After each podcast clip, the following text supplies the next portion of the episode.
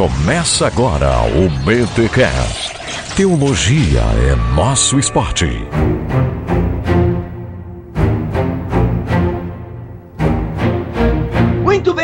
Bem, muito bem, muito bem. Começa mais um BT Cash, o de número 142. Eu sou o Rodrigo Bibo e depois de Deadpool, o Dia Internacional da Mulher nunca mais será o mesmo. Cara, é, olha, quem entender essa. Os entendedores entenderão, não é o que dizem?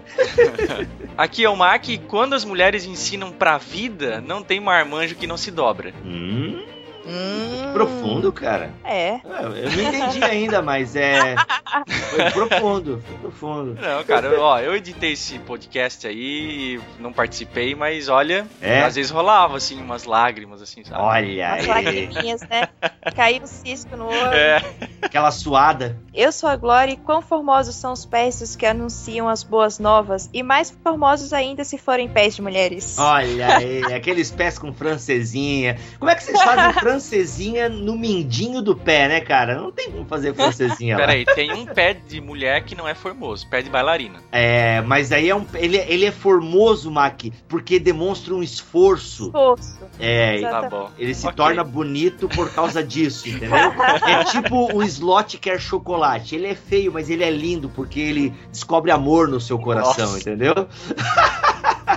Olha aí, os Goonies, hein? Os Goonies em nosso coração. Mas o assunto aqui não é cultura nerd, o assunto é as mulheres. Voltamos a falar, a dar voz para as mulheres esquecidas pela história da teologia. E Glória, trouxemos aí ela mais uma vez, hein? Mais uma vez, a Ruth Salviano, autora de alguns livros já, né? Pela Uhum. editora Agnus. Todos sobre mulheres envolvendo história, envolvendo teologia, testemunho. Um tom talvez até devocional, né? Uhum. Bastante bacana, uma pesquisa bem valiosa, principalmente pra gente, né? Aqui do Brasil. Muito bom, gente. Você vai conhecer aqui então neste BTcast a história de algumas mulheres que foram importantes para o desenvolvimento do protestantismo aqui no Brasil. Fica com a gente porque como a Glória disse, tem cunho histórico, tem cunho devocional. Na verdade, eu gosto bastante quando se fala de biografia e tem esse cunho devocional e tal. Cara, eu fico até mais crente quando eu leio essas coisas, assim, eu conto É, isso, é. né? Ou a gente se sente menos crente, mas a gente se sente com vontade de ser mais crente, né? Isso!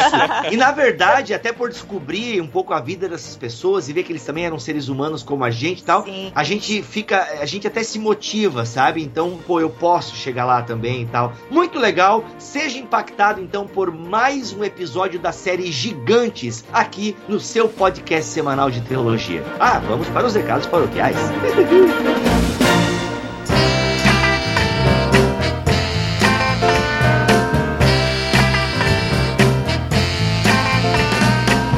E pessoal, nos recados paroquiais dessa semana, chega de avisos, chega de grupo Telegram, Facebook, tem tudo lá, tem nas postagens, tem aí um link grupo pra você discutir. Ah, o grupo do Bibotalk do Telegram é full time, a galera não dorme, é uma loucura, mas não vamos falar sobre isso. Não vamos falar sobre isso, vamos falar da nova. Brincadeira.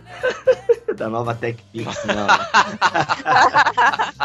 Vamos falar de promoção. A gente adora ganhar as coisas. Quem aqui não gosta de ganhar presente? De grátis, de graça, sem fazer esforço. Claro, às vezes um único esforcinho de ali dar aquela compartilhada no Facebook. E, gente, vamos fazer aqui uma promoção então no mês das mulheres. Que as mulheres são, elas são gratas, as mulheres são misericordiosas, as mulheres são é, doadoras, né, de coisas boas. Então, nós vamos doar também aqui. Nós do BTcast em parceria com um mantenedor. Ele, ele falou assim: ó, Bibo, seguinte, ó, esse a parte aqui você pega uns livros aí de vocês e sorteiem lá pra galera, porque eu quero abençoar a galera. E nós estaremos sorteando, olha aí, nós estaremos sorteando cinco livros! Olha aí, palmas! Não, um, dois, não três, não, Não. quatro. Não, cinco livros. Olha só, pessoal, estaremos sorteando todos os livros da BT Books. Então, você vai concorrer aí Apocalipse Agora, Mosaico Teológico, Você Não Precisa de um Chamado Missionário e também o livro Perdão Total do Maurício Zagari, que foi um BTcast muito querido pela galera, galera que ouviu, elogiou bastante, foi ministrada por Deus. Olha, isso é muito legal. Então, assim, pessoal gostou tanto que a gente vai estar sorteando esse livro do Maurício Zagari e também, Glória, já que é o mês das mulheres, por que não colocar um livro aí da Ruth Salviano também nessa lista? Porque sim, né? Porque nós colocaremos. então nós vamos sortear também o livro Uma Voz Feminina Calada pela Inquisição, da editora Agnos. Olha aí, a religiosidade no final da Idade Média, as Beguinas e Margarida Poretti. Cara, olha aí, livraço Esse daí você. ainda vai ser podcast, hein? Vai, né? Temos que voltar nele. Ah, em, quem sabe, né? Quem sabe em outubro, já que isso sempre me lembra da reforma, esses períodos e tal e tudo mais. Mas tá aí, gente. Esse aqui eu não li ainda, mas é livrão, é Ruth Salviano. É certeza de que você será edificado. Tá então, cinco livros sorteados para cinco pessoas, né? Serão cinco felizardos ou felizardas que vão estar concorrendo ou ganhando, né? Como é que você faz, Mike? Como é que a gente faz para participar dessa promoção? Bom, você pode fazer assim, na postagem desse BTcast, tá? Vai estar tá o link para o post do Facebook. Olha aí. E aí Faz tem assim, que fazer o quê? Aí todo mundo que compartilhar essa postagem do Facebook vai estar automaticamente concorrendo a todos esses livros.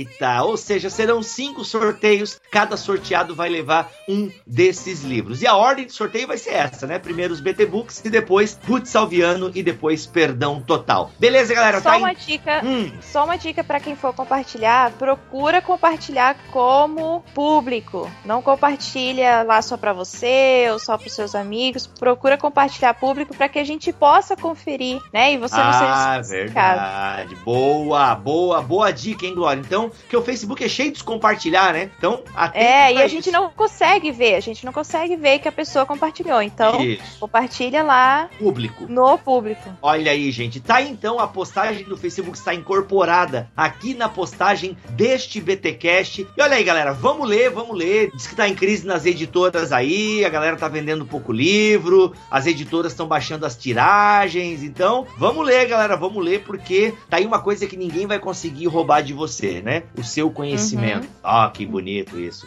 Porque é, cara, vai que o mundo vira uma coisa distópica aí, né? Com dominadores e tal. Então, ter conhecimento ninguém vai tirar de você. Não deixe calar a sua voz. E olha só, galera, tô recebendo aqui das mãos dos Correios os livros da Ruth Salviano que chegaram. Infelizmente, a gente não conseguiu encomendar muitos livros, estava em falta, mas olha só. O livro que está inspirando este podcast, que são Vozes Femininas no início do protestantismo, eu tenho dois exemplares aqui. Então, se você se interessa por esse livro, se você curtiu esse podcast e quer aprofundar essas histórias, você vai. Eu não vou botar na loja para vender, ok? Você vai mandar um e-mail para podcast@bibotalk.com. Apenas 50 Dilmas com frete incluso, beleza? O áudio tá meio zoado porque o Mac já tinha fechado a edição do BTcast, então eu aqui tô pegando aqui, tô subindo e vou mandar esse áudio de Telegram mesmo pro editor. E é isso aí, galera. Se você curtir esse podcast e você quer se aprofundar nesse tema, compre então o livro mandando um e-mail para podcast@bibotalk.com. Eu só tenho duas unidades, ok? Valeu, vamos para esse papo porque tá demais em mais um episódio da série Gigantes.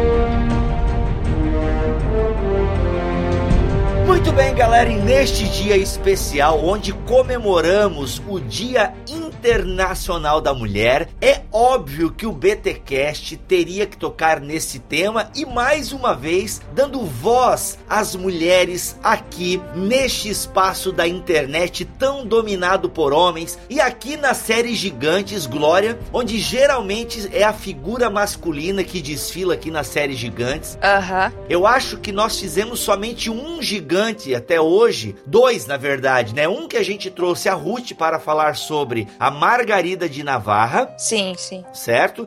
E a gente fez aquele sobre Maria, no especial de Natal do ano passado, é isso? Isso, isso mesmo. E que acabou entrando também na série Gigantes, mas a gente percebe aí que é, olha, como é difícil você achar alguém que fale sobre as mulheres ao longo do cristianismo. E por isso que na série Gigantes, poucas vezes nós falamos de mulheres, né? Os livros que nós utilizamos como base praticamente não citam mulheres. Mas aí o que que a gente fez? A Glória descobriu a Ruth Salviano, essa mulher que procura dar voz às mulheres na história do cristianismo, na história do protestantismo. Seja bem-vinda, Ruth Salviano. Obrigada. É um prazer para mim poder dar um pouco mais de voz através de vocês, essas nossas pioneiras. Que bacana. E Ruth, você já escreveu três livros, se não me falha a memória, porque eu me confundo com aqueles que tu ainda vai lançar, mas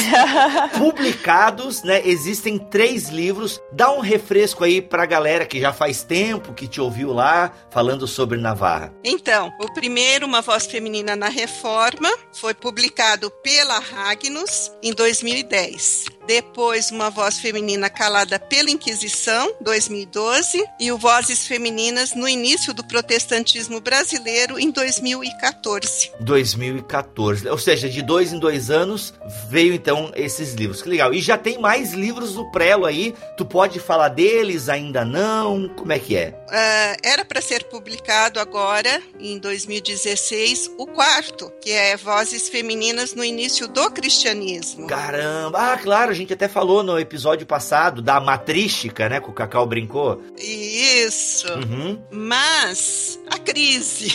A crise, a crise a chegou. A crise não tá deixando. Então eu acredito que provavelmente o ano que vem ele possa ser publicado. E o que eu estou escrevendo, pesquisando no momento, que seria o último para encerrar a série, Vozes Femininas nos Avivamentos. Aí falar do século XVIII até XX, Estados Unidos, Inglaterra, Susana Wesley, Maria Fletcher e outras tantas que foram também pioneiras nesse avivamento, no evangelismo, até na pregação feminina. Ô Ruth, uma pergunta que eu não lembro se eu te fiz da outra vez. Bem, se eu não lembro, então eu vou perguntar de novo, que com certeza os ouvintes também não lembram, mas como eu não sou pesquisador da área, parece que existe pouco material. Como é que tu faz a, a, a pesquisa desse livro? Como é que tu caça esses materiais? Porque, igual a patrística, por exemplo, caramba, como é que tu caça material? Porque já que a mulher foi tão calada, né, ao longo da história, como é que fica a questão da tua fonte de pesquisa? É bem difícil. É bem difícil, eu demoro bastante para escrever cada livro, porque o material não está em português. Português nós temos muito pouco, muito pouco mesmo. Então é inglês, é o espanhol, é o francês,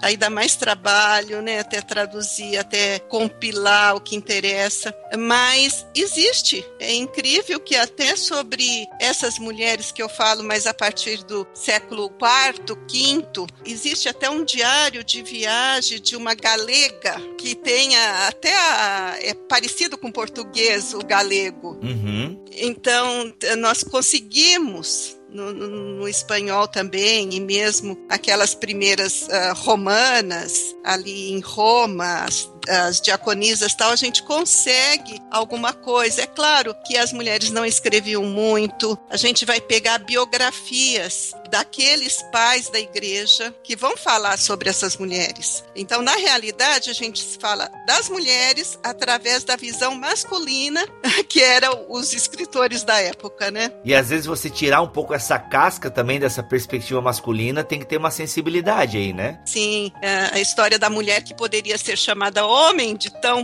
boa que era, né? De tão capacitada que era. Caramba. Mas nós temos umas vidas muito interessantes que dá para, pelo menos, uh, jogar um pouco de luz, né? Uhum, Não sim. iluminar totalmente, mas trazer um pouco de ideia como que elas viviam, o que que elas faziam, como que elas uh, contribuíram para o reino de Deus. E a ideia de escrever essa série, você falou então que vão ser uh, cinco. cinco. livros, né? É, é. Nasceu como a ideia de dar vozes a essas mulheres nesses períodos? Então, a, a Mulher na Reforma foi minha dissertação de mestrado. E isso por quê? Porque eu já lecionava há alguns anos na Faculdade Teológica Batista de Campinas e toda vez que eu preparava a aula da reforma, eu sentia falta das mulheres. Eu falei, não, não é possível que as mulheres não fizeram nada. E fui à pesquisa. Uh, esses livros, uh, tanto da reforma como da Inquisição, foi uma pesquisa assim bem grande, pegando biografias de 1800 e nada, então o inglês arcaico foi assim mais difícil. Uh, agora, este último, que é Brasil, aí por isso que o livro ficou tão grande. Porque aí foi uma delícia pegar todo o material, os jornais, as revistas femininas, tudo na nossa língua, então rendeu. Rendeu 446, é o 546 páginas, né? uhum, né? Uhum. É, porque 400 e poucas foi no Word, né? É. 500 e pouca na publicação. É todos editados pela Ragnos, né? Todos. Que legal. Elas querem esperança. E você quer o quê?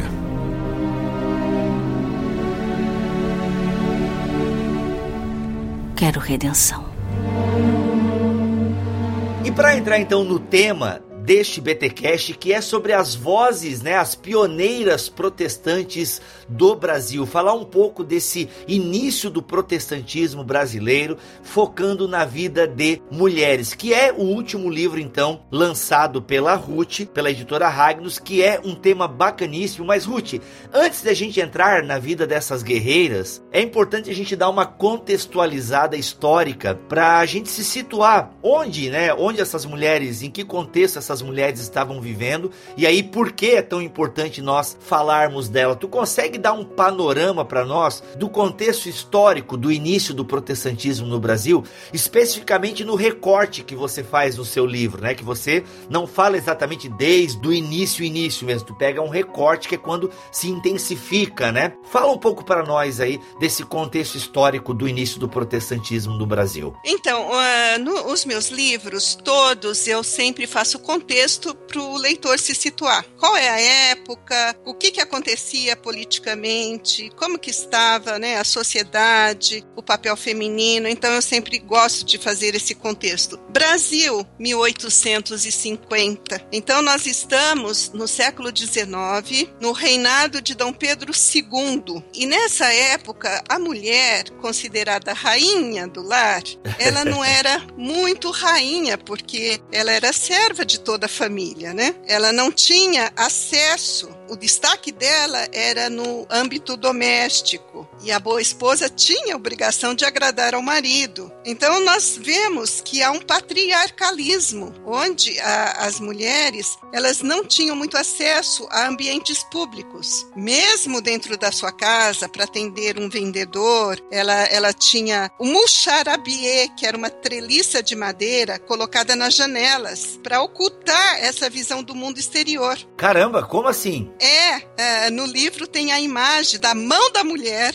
para passar o troco para o vendedor, para conversar. E quando ela saía, ela sempre tinha que sair acompanhada. Uhum. Então, uh, nós vemos que as mulheres elas eram vistas apenas no momento em que elas iam à missa ou após o jantar, quando elas ficavam nas janelas. Era permitido olhar para elas à vontade, porque se fosse durante o dia, elas percebendo que eram observadas, elas se recolhiam imediatamente. Caramba, velho. É, então nós temos uma mulher que ainda não tem acesso à educação, está começando, vão, ter as primeiras escolas e as escolas particulares aí os protestantes vão fazer diferença, a Marta Watts, metodista, com a, escola dela em Piracicaba e tantas outras, que elas vão dar assim um valor ao estudo, ao ensino para a mulher. Porque eles diziam assim: mulher que sabe muito é mulher atrapalhada. Para ser mãe de família, saiba pouco ou saiba nada.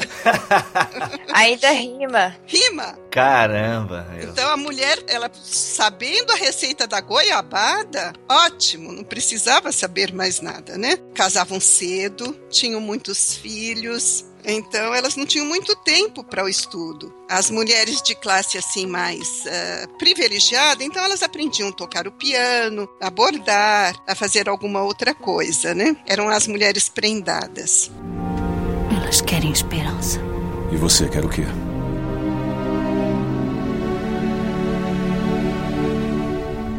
Quero redenção.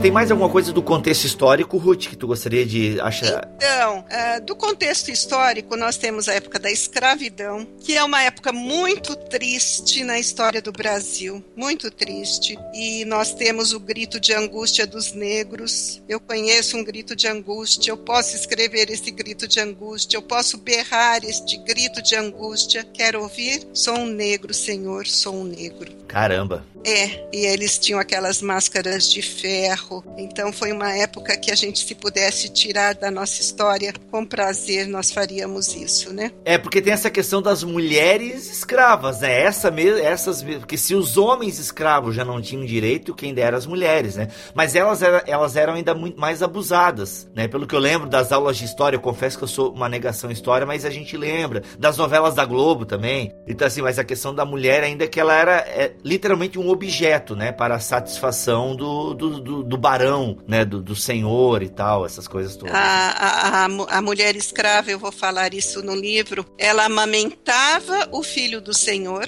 e o resto do leite ficava para o próprio filho. Caramba, velho, é muito triste. Um filho que podia ser tomado dela a qualquer momento. Então, é, é uma época que aí surgem os abolicionistas, surgem a mesma princesa Isabel, que eu falo sobre ela, e toda vez que eu trago um contexto histórico, eu não falo muito o que já é conhecido. Dom Pedro como imperador, como político, eu falo Dom Pedro como pai, hum. como ah, aquela relação carinhosa que ele tem com a filha, com a princesa Isabel, aquela relação de amizade que eles tinham, muito bonita. Cartas, poesia que ele escreveu para a esposa. Então a gente vê um Dom Pedro poeta, um Dom Pedro pai amoroso, e eu gosto muito de colocar essas coisas mais diferentes, né? Mais um tom mais pessoal, né? É. E uma coisa que eu também queria falar rapidinho sobre a falta de relevância da mulher, é uma coisa que me chamou muito a atenção, porque nós temos Joaquim Nabuco, que foi uma pessoa muito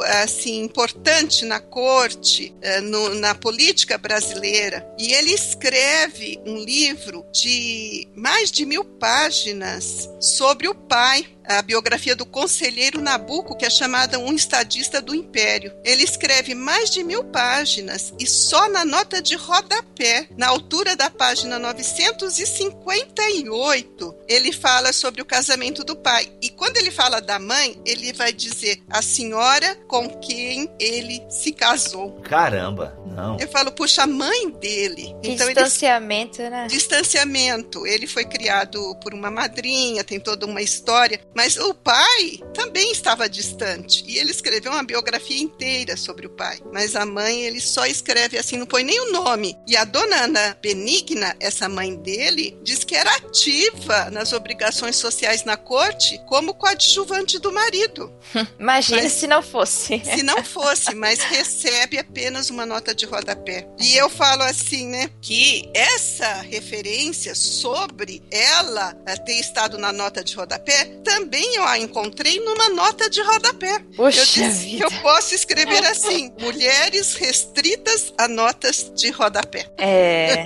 Daria mas... um nome bonito para um livro. Hein?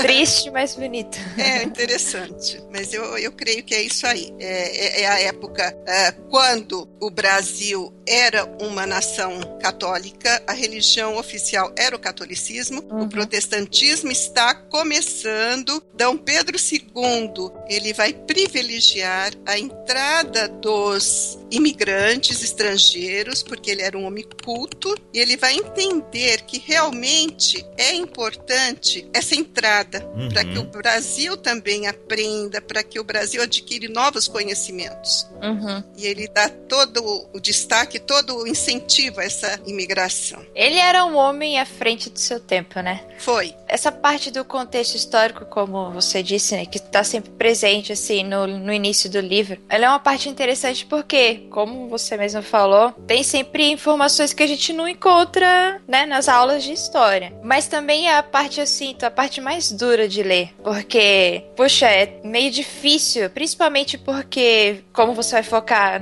na condição da mulher, então é um pouco difícil ler aquilo e ficar, puxa vida, como era difícil, era mais difícil ainda do que é hoje, né? É, é uma é, parte mais angustiada, assim, do, é, do livro. É, quando a gente vê todo aquele contexto, essa dificuldade, né? Uh, nós temos a noiva do Olavo Bilac, que tinha um talento para poesia, e quando aparece um verso dela publicado, Olavo Bilac vai escrever uma carta e vai dizer que uh, a principal virtude da mulher era não ser conhecida e que ela não devia fazer isso. Eles até rompem esse noivado quando ele está, nenhum dos dois né, casa, quando ele está quase à morte, ela vai, ela cuida dele, mas a gente vê que por conta de um preconceito, uhum. poderia ter uma história até de juntar os talentos, Sim. né? Os dois poetas, os dois ali trabalhando juntos, mas realmente havia esse esse preconceito com a mulher. E isso, eu também vou colocar, isso vai aparecer no início das nossas igrejas, porque como eu falei, os protestantes vão chegando, né? O protestantismo que a gente fala de missão, que é aquele protestantismo que vem para evangelizar mesmo o povo brasileiro. Uhum. E aí o que que acontece? Muita perseguição, os bodes, né? Os bíblias, pé de bode e os missionários sofrendo com isso para provar que o pé dele era normal, como o pé de qualquer pessoa. então foi uma época difícil e para a mulher no início elas ficavam caladas na igreja, né? O homem que tinha que falar, olha, eh, se tem uma comissão para visitar a fulana, tem que ser uma comissão de mulheres, mas eu vou indicar a minha esposa. O outro eu também indico a minha. Eu fiquei imaginando no retorno para dar o relatório da comissão, como é que vai ser?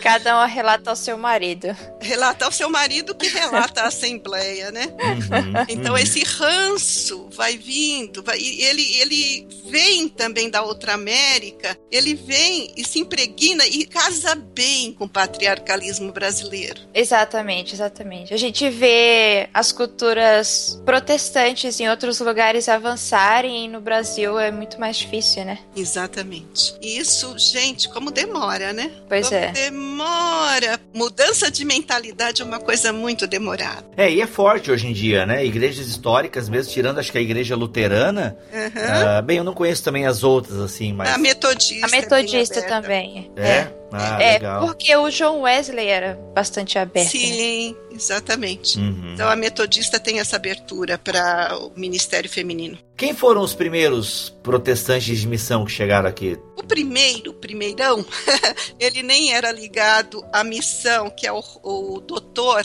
o médico Robert Calley, hum. Roberto Calley, né? Ele, ele vem porque ele já trabalhava na Ilha da Madeira, já tinha contato com o português, e ele vem para o Brasil, tem uma perseguição lá, ele vem e ele começa a igreja, que foi muito lindo, porque ele não dá nome, ele coloca só igreja evangélica, era só esse o nome. Mas depois, para diferenciar do Rio de Janeiro, depois a de Recife, aí ele foi colocando igreja evangélica do Rio de Janeiro, igreja evangélica do Recife e tal. Mas uh, depois, que é, são os congregacionais, né, são os primeiros. Depois nós temos os metodistas, os presbiterianos e, por fim, os batistas. Desses grupos mais, né, vamos dizer assim, que seguem a reforma, né? Elas querem esperança. E você quer o quê?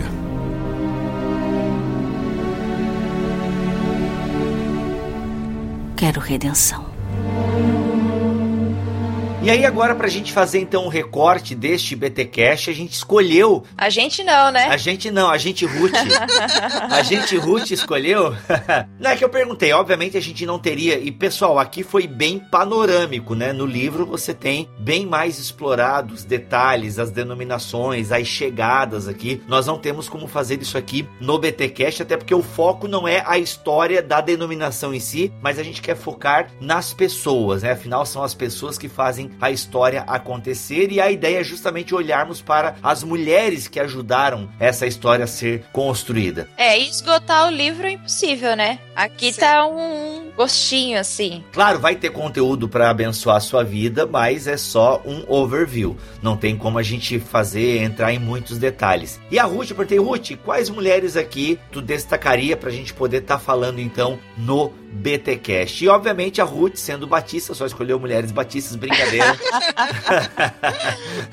Ah, é brincadeira, isso é brincadeira mesmo. Ah, enfim, vamos para a primeira personagem, então, para a primeira gigante dessa história que fez acontecer e que por isso está aqui para nos trazer aí, olha aí, ó, somos mulheres e ajudamos também a construir o cristianismo, a avançar com o protestantismo no Brasil. Nos ouçam. Começamos com quem? Ana Begby. Ana Begby foi uma missionária, esposa, mãe dedicada, evangelista, educadora, etc, etc.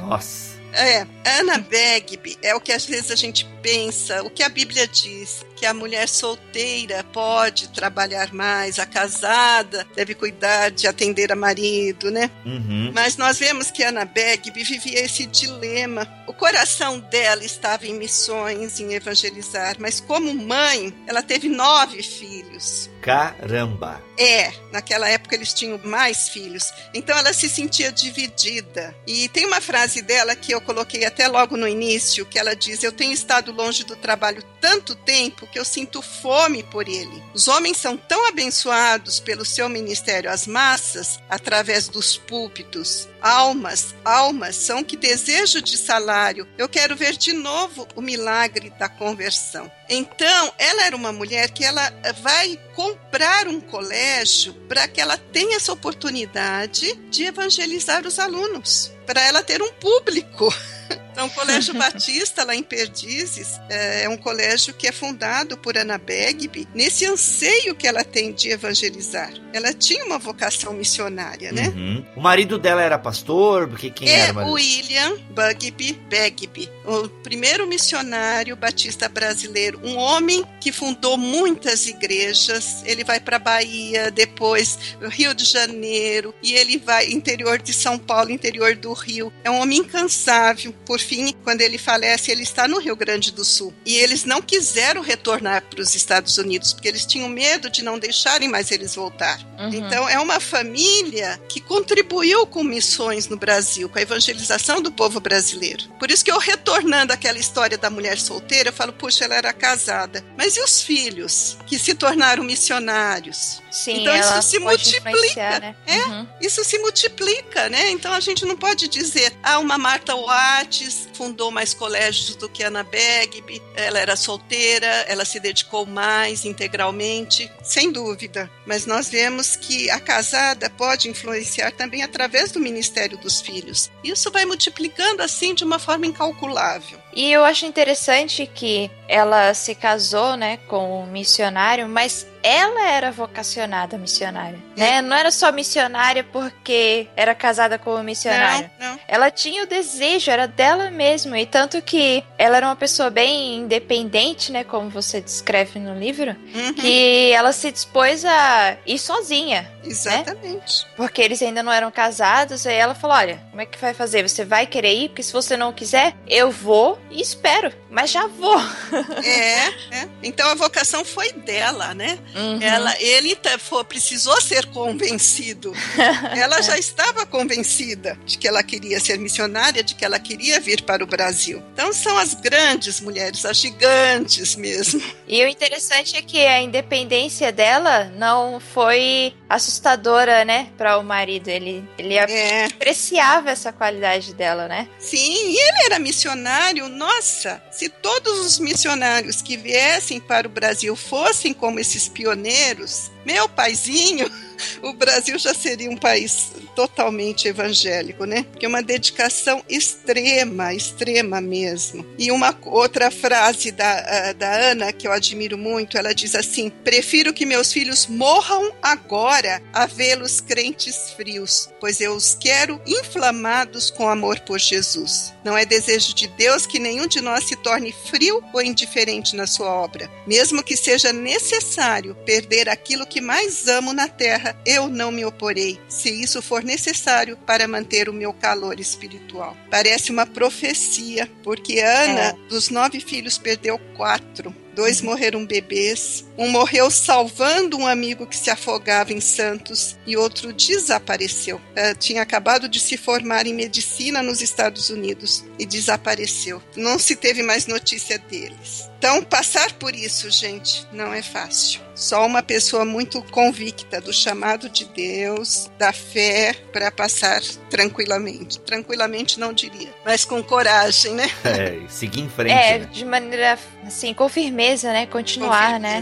Exatamente. Porque os problemas surgem, né? Mas muita gente, quando tá diante dos problemas, ela, ela diz: Olha, Deus, eu tô te servindo, tô fazendo isso, tô fazendo aquele outro, é isso que eu ganho, né? Uhum. Em retorno. E é nesse momento que muita gente deixa a fé. O, o que eu acho interessante, eu procuro colocar para a gente se inspirar mesmo. A gente fala dessas pioneiras e, e parece tudo fácil, mas pelo contrário, Brasil sofria ah, a questão ah, até básica, né, de esgotos, de água, a febre amarela, a peste bubônica, tanta coisa que eles passavam. E a saudade, imagina uma jovem sair do seu país. Ela diz assim, chorei muito com saudade de mamãe e de papai.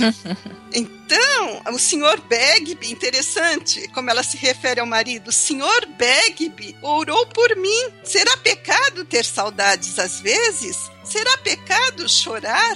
Então a gente vê o, como que não foi fácil, né?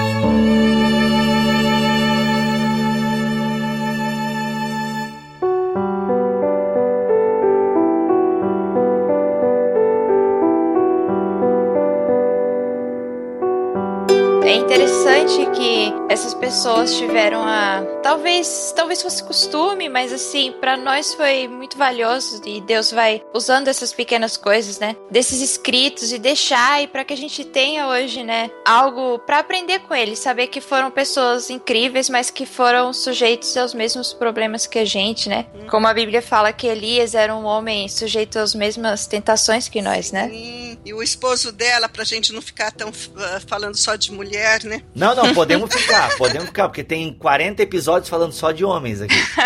Pode ficar só nela. Mas o Bagby, ele, ele, quando ele tá fazendo batismo, porque os batistas, eles vão sofrer um pouquinho mais por conta do batismo. E hoje em dia, por causa da falta de água, né? Tá complicado, hein? Então, o que que acontecia? Eles não tinham batistério, eles iam eh, em locais públicos para batizar, lagoas, rios. Sim, ele é um batismo muito mais É, visto, né? vistoso, assim, né? É. Então precisa Então- de um aparato. É, o que, que acontecia? Eles iam realizar os batismos, eram apedrejados. E, e mesmo quando eles realizavam culto em casa, Bagby chegou, ele estava realizando um casamento, ele eh, levou uma pedrada, né? Durante um batismo, aí já outro eh, incidente, ele foi atirado ao rio, ao rio, coberto de lama, golpeado na cabeça. Uhum. Então, nós vemos que era uma, uma época muito difícil, muita coragem para evangelizar, para sair. Hoje que nós temos tanta facilidade, né? É, na verdade, a gen- a gente é frouxo, né? Se a gente fosse transportado para esses períodos aí, ah, na verdade, não precisa nem ir tão longe. Também, já no início da Assembleia de Deus aqui no Brasil, os pentecostais também sofreram bastante e sofreram até na mão de protestantes, né? De, de outros protestantes. Mas é, se a gente fosse transportado, pegasse um Delório aí e fosse ou uma Tardes e voltasse para esses tempos aí, cara, a gente não aguentava, a gente ia negar Cristo.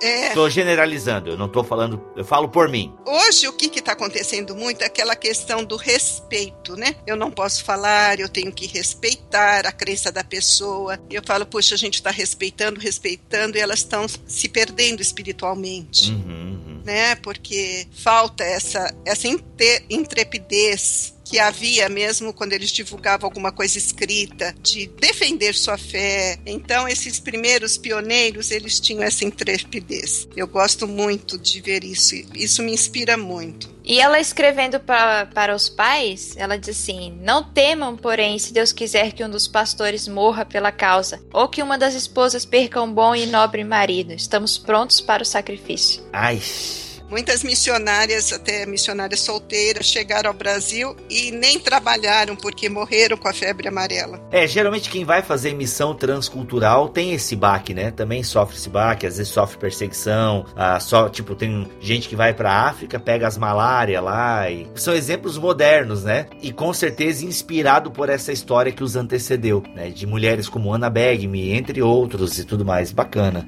Quando eu fui fazer essa pauta, né, para esse uhum. programa, eu pude fazer assim uma ficha de cada uma, de tantos detalhes que tem sobre elas, sobre a é até sobre a personalidade, né? Por exemplo, uhum. a Ana era aventureira, decidida, independente, apegada à família, corajosa. Mas aí eu deixei um espacinho para o que elas fizeram, né? Para a missão delas, né? Sim. Então é nisso que eu queria focar agora sobre o trabalho dela no colégio. Como eu disse, ela evangelizava na casa dela primeiro membro, né, praticamente do trabalho batista no Brasil foi a que se batiza foi a empregada dela e uma mulher.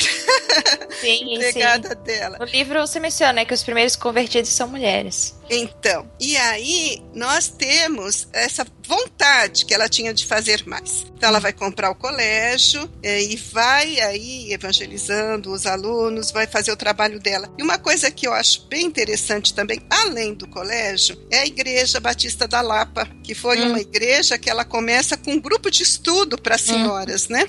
Olha e aí. se transforma na igreja. Então eu brinco muito, eu, eu coloco, porque o livro tem bastante fotos, imagens, então eu coloco Colégio de Ana, a Igreja de Ana, porque foi iniciativa dela, né? Até assim, não sei se já estamos finalizando a Ana Begby, Não, vamos pra... lá, vamos lá. Tá gostoso.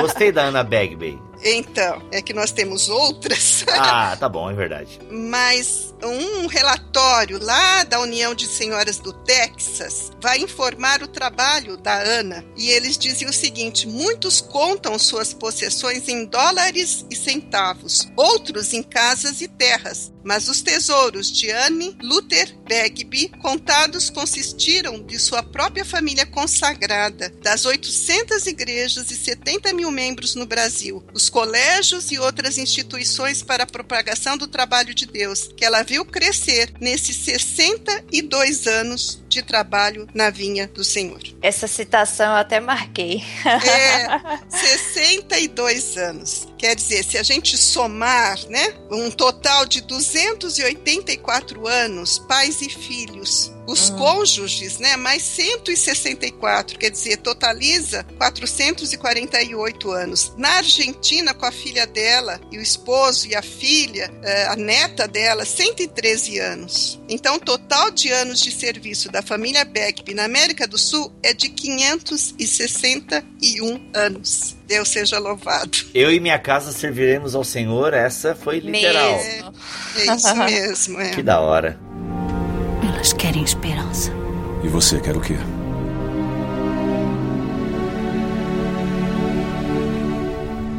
Quero redenção que mais então? Já que a gente tem que pular para ir para Noêmia Campelo, para Noêmia. gente é Noêmia. O que falta a gente falar aí que seria bacana da Bagby? O nome dela é muito legal já. Bagby eu é. achei fantástico.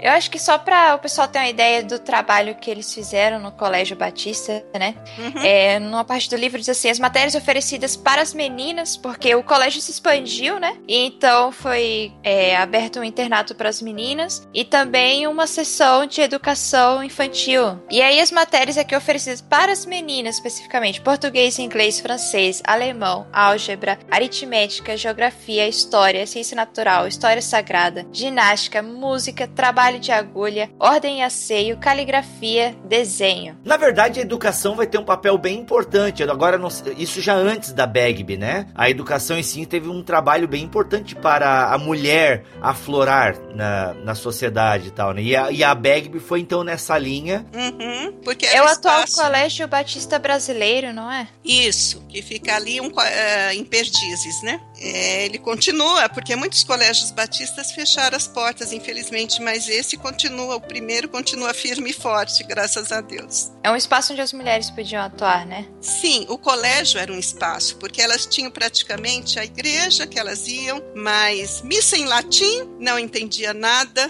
Eu lembro muito bem de uma vez que eu conversei com a minha mãe sobre isso, que a minha mãe ficou mais tempo no catolicismo, e minha mãe falava assim que o pai dela não ia à missa, mas fazia questão que ela fosse. E quando ela voltava, o pai perguntava: "E aí, filha, você aprendeu bastante?" Ela falava assim: "Pai, eu não entendi nada, porque era em latim, uhum. né?" Então, uh, os espaços eram reduzidos e o colégio são as portas que se abrem para as mulheres aprenderem. E é nessa época, né, que uhum. começa a proliferar os colégios, tanto estaduais e tal, mas também os particulares, que a maioria era de protestantes. Sim, foi uma possibilidade que o governo deu, né, de que se abrissem colégios protestantes. É. Até porque, né, para a época de Dom Pedro II em diante, né, já havia uma aproximação maior com a Inglaterra, né, então eles tinham que fazer uma troca. Vocês Sim. vão ter que deixar que a gente cultue Sim. no seu país. Mas é. ainda assim, é, não de uma maneira, não em locais públicos, e até por isso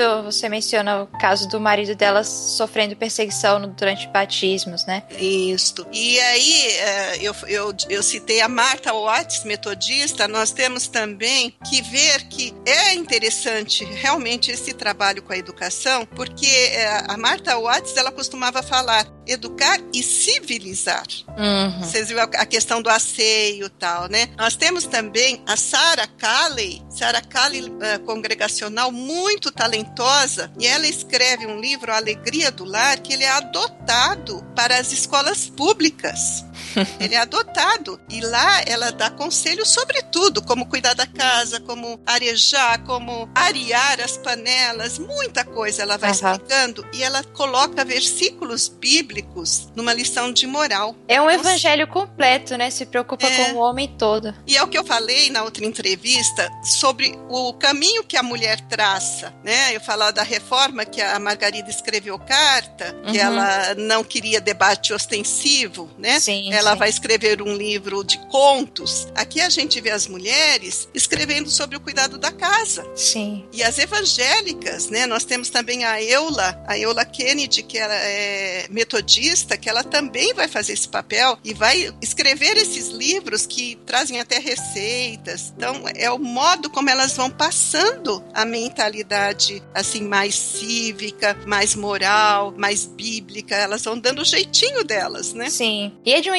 inteligência, né, de usar os recursos disponíveis, né? Exatamente. É o que você, é, o que tu tens na mão. Sim. São sim. peixes, são pão. Elas tinham essa oportunidade e elas usaram, né? Sim. Tem até uma, uma frase aqui da Ana que eu queria bastante citar, que ela diz assim sobre o colégio, né? Uhum. Quando esta instituição deixar de ganhar almas para ti, Senhor, deixa morrer. É. Ela Era um não morreu, né? mesmo, né? É. é, pois é. Ainda não morreu, quer dizer que está cumprindo o papel, né? Elas querem esperança. E você quer o quê?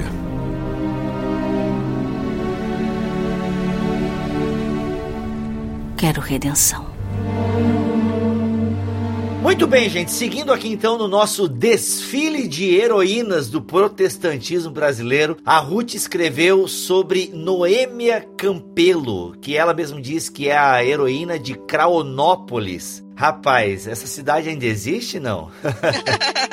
é, Craonópolis. A palavra crau é composta de cra, que é filho, e ro, que é folha. Filho das folhas ou das selvas, né? É crau. Agora, Nópolis já é o nome que o Zacarias Campelo vai dar para a cidade. E, e, os índios vão achar muito bonito o nome, eles vão ficar felizes com esse nome que eles acham pomposo, né? Que foi dado para aldeia, né? Na realidade, é a aldeia deles. A Noêmia tá em que contexto agora? É no mesmo período histórico da Begby? Não. É, é um pouco depois. Um pouco depois, em outra região, né? É um pouco depois. Nós estamos avançando no tempo, né? Uhum. Nós estamos já no começo do século XX. Então, nós temos 1920, mais ou menos, quando começa o trabalho aos indígenas. E a Noêmia, ela vai partir então para essa missão, porque ela casa com Zacarias Campelo, que é, tem vocação missionária, e ela era uma menina muito frágil, de uma eh, saúde frágil, mas os pais não queriam de maneira nenhuma que ela fosse, mas ela está bem determinada, né? Ah, uhum. O pai dela falava assim: Minha filha, você pode pregar o evangelho aqui também, fala para o teu noivo não ir para tão longe.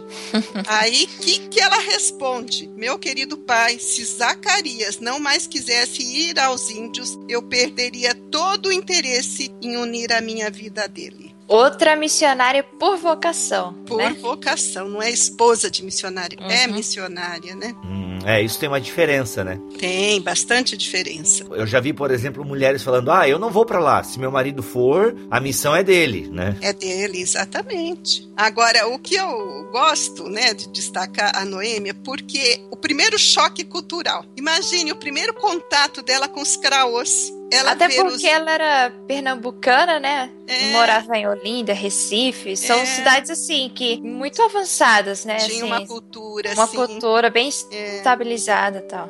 Aí ela vai, então, depois de muito, imagina, para chegar na aldeia, né? Todas as peripécias que o livro vai trazer. Mas quando ela chega, a primeira vez que ela avista os craós, é, ela vai ver os índios agachados, as mulheres com trapos sujos no corpo. Mas tinha uma índia muito linda, filha do chefe, que chamava Penuá, que não vestia nada. É que a gente brinca lá dos hinduístas vestido de ar, né? Ela não vestia nada. Ela só tinha um rolo de cordéis como adorno. A jovem missionária, chocada e ferida em seu sentimento de pudor, resolveu solucionar o problema. Pega uma tesoura, corta um pedaço de fazenda grossa, dobra, abre um buraco para o pescoço, dois para os braços, em 30 minutos faz um vestido. Chama a Índia ao quarto, retira os cordões, enfia o vestido na Índia. A Índia tira o vestido fora e sai aborrecida. Nessa hora eu me lembrei bastante daquele livro do Por esta cruz te matarei. Aham. Porque você menciona sobre a falta de experiência mesmo, né? De saber É. como lidar com a cultura diferente. Uhum. E o Bruce Olson, o do, desse livro, ele era um americano que veio pregar aqui na América do Sul para índios também. Ele, eu senti que ele foi, apesar de ser muito jovem, ele foi uma pessoa que teve sensibilidade. Ele se adaptou à cultura em vez de tentar adaptar a cultura ao jeito dele, né? Exatamente.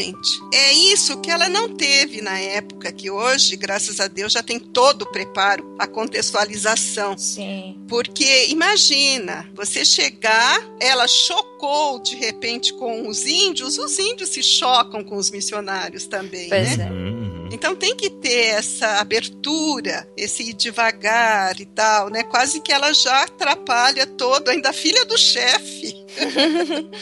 Uhum. Mas é, o amor que ela tinha era tão grande pelos craôs que ela se dedicou a eles, ela os amou, né? Ah, voltando só um pouquinho aqui, eu achei o trecho, o craô Inópolis. Quando os índios se encontravam com os sertanejos, eles diziam: Nossa aldeia tem nome boa, que nosso indiretor botou. Por modéstia, eles só falavam a última parte. Enópolis chama a nossa aldeia. Tem mais, mas não posso dizer porque é nosso nome. Então, mas eles ficaram muito orgulhosos com Nópolis, que é o nome da aldeia que o indiretor botou. Então, a gente vê aquela dedicação. Aqui, o livro tem muito texto da época, como era a vida nas aldeias, né? Como que eles viviam, os problemas que Noêmia teve de saúde, os filhos quando nasceram, Sim, cartas dela. as cartas, né? Então, a, a gente vê que, apesar dela não ter tido tempo, que ela morre muito nova, não ter tido tempo de fazer, mas quando ela morreu, outras se levantaram. Sim, Marcolina sim. Magalhães, uma delas, e outras tantas. Então, ela foi importante por isso, né? Por ter sido a primeira e por ter aberto esse caminho, inspirado. Mais especificamente, outras mulheres, né? Exatamente. Foram Sim. muitas missionárias solteiras. Algumas, é claro, também foram com o esposo, ou o esposo já estava até lá, né? Mas as solteiras foram inspiradas por ela. Elas querem esperança. E você quer o quê?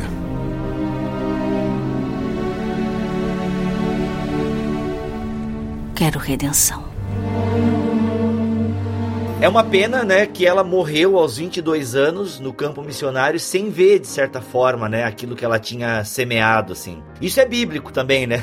Exatamente. Uns plantam, outros colhem. É, A história da morte dela é um testemunho também muito grande, Uhum, uhum. porque durante 12 dias ela teve uma síncope prolongada e ela foi até considerada morta. E quando ela volta à vida, ela conta que esteve no céu e que viu Jesus. Aí ela não chora mais, não se queixa da ausência dos queridos. A mãe dela que falou para ela, filha, você vai, eu temo que nunca mais eu vou te ver. Acontece realmente isso, nunca mais ela vê os pais. Então ela tinha um filho recém-nascido que ela pede à cunhada que ficasse com o menino, que Uhum. mandasse a menina à avó. Essa filha dela, a Esmeralda Campelo, uma pastora, fundou a editora Rema, autora de diversos livros. Então ela deixou esse fruto, essa filha que se tornou pastora, né? Mas ela falou assim: deixa livre o viuvinho. Então ela tinha um espírito de bom humor. Olha, a cunhada fica com o menino, a menina vai ser criada pela avó e deixa o viuvinho livre, né?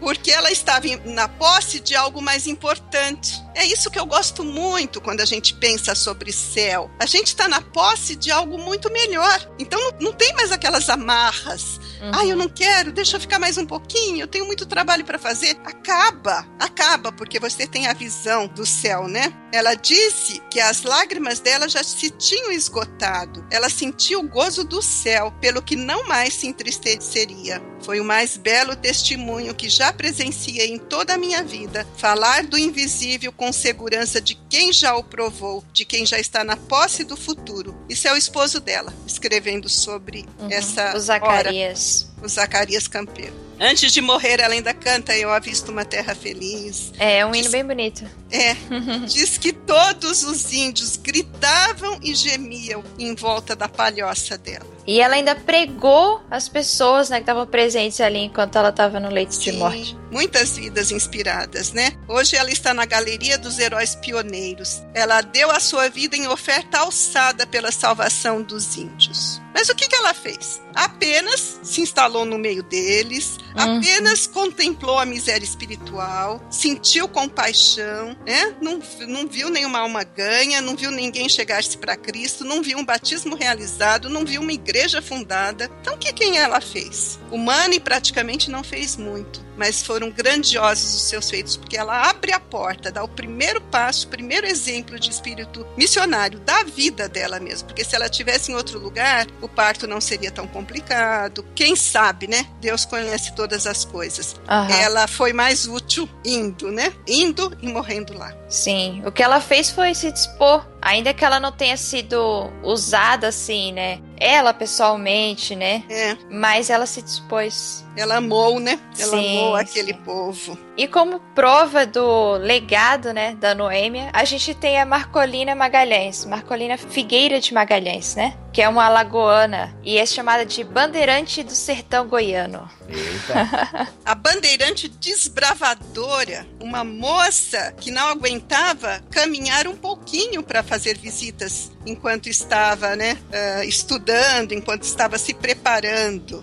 E, isso é bem interessante, porque ela teve muita dificuldade de caminhar e foi a mulher que mais caminhou, né, a missionária que mais caminhou, né? Caminharão e não se cansarão. Quão formosos são os pés, né, dos que levam as boas novas. Ela foi evangelista, né? Ela tinha também esse espírito missionário. No livro diz que ela foi a primeira missionária solteira da Junta de Missões Nacionais, né? Isso. E ela viajava para evangelizar a pé. Uhum. A moça que sofria dos pés viajava a pé. A pé, de barco, de canoa, sobre lombo de burro, carroceria de caminhão, atravessou rios, quase morreu afogada.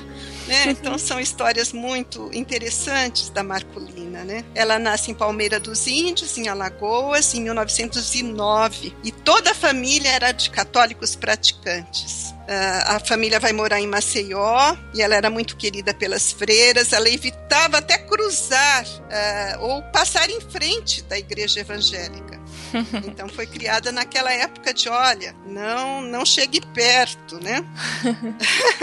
mas aí é uma menina ingênua, mas que tem uma inteligência e percebe que o, o santinho, né, que ela tinha, os, aquelas figurinhas não conseguiam defendê-la de nada. Então ela vai se converter e vai estudar para ser missionária, porque ela teve a oportunidade de ouvir o pastor Zacarias Campelo falando sobre o trabalho entre os índios e sobre Uhum. Noêmia. Uhum. Então, Ela ouviu sobre a história da Noêmia. é, ela ouviu sobre a história da Noêmia e se sentiu vocacionada, né? Ela foi nomeada missionária para dirigir a escola anexa à Igreja Batista em Porto Franco e ela vai em 1932. Vai como missionária ao Vale do Tocantins. Durante 20 anos ela trabalha ali, mas ela sempre viajava, sempre viajava evangelizando, né? Ela era bem novinha mesmo, ela tinha 23 anos. Isso. Nove, né? Ela tinha 23 anos e aí ela vai trabalhar então nesse sertão escaldante, quente. Tem uma, uma história que eu conto que ela se perde nas matas, né? Uhum. Perde quase os sentidos, toma água quente do sol,